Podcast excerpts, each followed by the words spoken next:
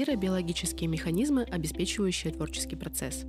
Человека на протяжении всей его истории интересовал свой собственный мозг и способы улучшения производительности его работы для решения множества разноплановых задач.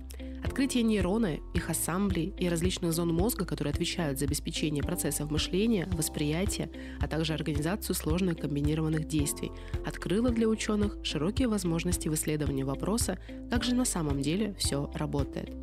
Похоже ли это на некоторый механизм? Или здесь присутствуют иные причины – Одной из самых сложно организованных деятельностей человека является творческая деятельность. При характеристике творчества исследователями отмечается, что невозможно алгоритмизировать этот процесс. Неразделимое существование и тесное переплетение в нем осознаваемых и неосознаваемых компонентов или внезапное нахождение решения – как пишет Бехтерева, не исключено, что никакие высокие технологии сегодняшнего и завтрашнего дня не спасут от некоторого разнообразия в результатах в связи с индивидуальными вариациями стратегии и тактики мозга в свободном полете творчества. Последние несколько лет в исследованиях активно применяются технологии нейровизуализации работы головного мозга, предпочтительно при помощи томографии, магнитно-резонансной, функционально-магнитно-резонансной, позитронно-эмиссионной или электроэнцефалографии – Методом функциональной магнитно-резонансной томографии, которая основана на явлении ядерного магнитного резонанса, можно изучать степень оксигенации крови в определенной области мозга. Сканер измеряет электромагнитный отклик ядер атомов водорода на возбуждение при постоянном магнитном поле высокой напряженности. Насколько сильно кровь отдает кислород, окисленный и неокисленный гемоглобин здесь выступают маркером, определенным участком мозга может свидетельствовать о их вовлеченности в различные процессы. Локальный мозговой кровоток изучается и методом позитронной эмиссионной томографии – ПЭТ. С помощью ПЭТ регистрируются гамма-кванты, которые возникают при аннигиляции позитронов, образующихся при позитронном бета-распаде короткоживущего радиоизотопа. Перед исследованием в кровь пациента вводят воду, меченную радиоактивным изотопом кислорода. ПЭТ-сканер отслеживает перемещение изотопа кислорода с кровью по мозгу и таким образом оценивает скорость локального мозгового кровотока в процессе той или иной деятельности. Электроэнцефалограмма – регистрация электрической активности мозга через электроды, наложенные на кожу головы. Ритмические колебания электрических потенциалов в порядке увеличения частоты подразделяются на несколько диапазонов.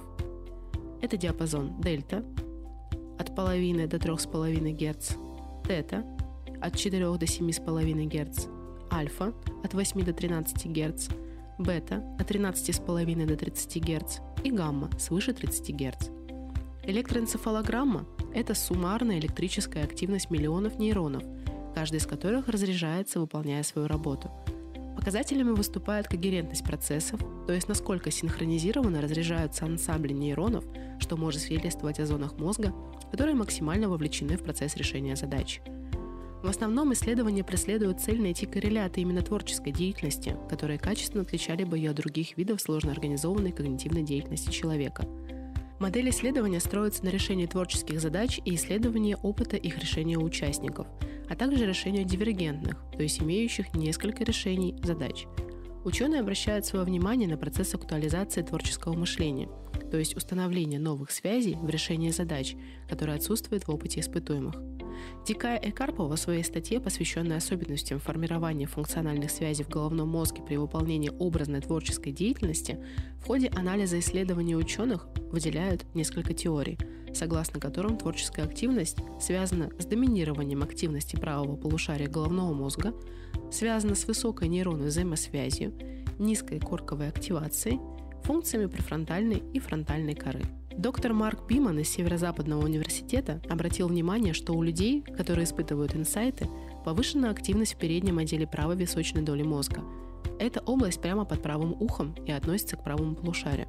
Она отвечает за целостное мышление и собирает данные из самых дальних уголков мозга. Буквально за секунду до озарения мозг находится в покое, но затем следует внезапный и длительный рост активности альфа-волн в правой затылочной доле, области, которая обрабатывает визуальную информацию.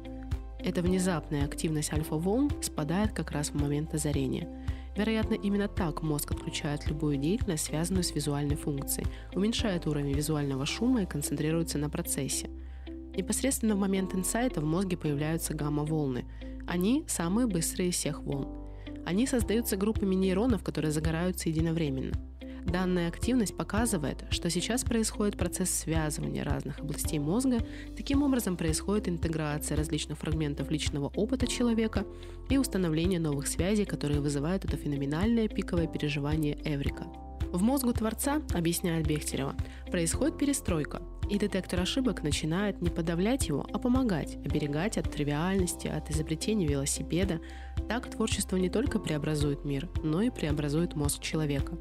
Для улавливания слабых сигналов мозга при решении творческих задач специалисты рекомендуют намеренно уменьшать общую фоновую нагрузку мозга, снижать уровень стресса, избегать отвлекающих факторов, а также практиковать осознанную медитацию. Во время медитации нервные связи значительно ослабевают, при этом связи между областями мозга, отвечающими за рассуждение принятие решения, телесными ощущениями и центром страха, наоборот, укрепляются. Поэтому, переживая стрессовые ситуации, мы можем более рационально их оценивать. В этой небольшой статье мы постарались кратко рассказать про интересные научные исследования творческого процесса и предлагаем вам самостоятельно ознакомиться с указанной литературой. Там вы найдете еще больше подробностей и различных экспериментов в исследованиях ученых по функциональным особенностям творчества. Читала Герда Брудько.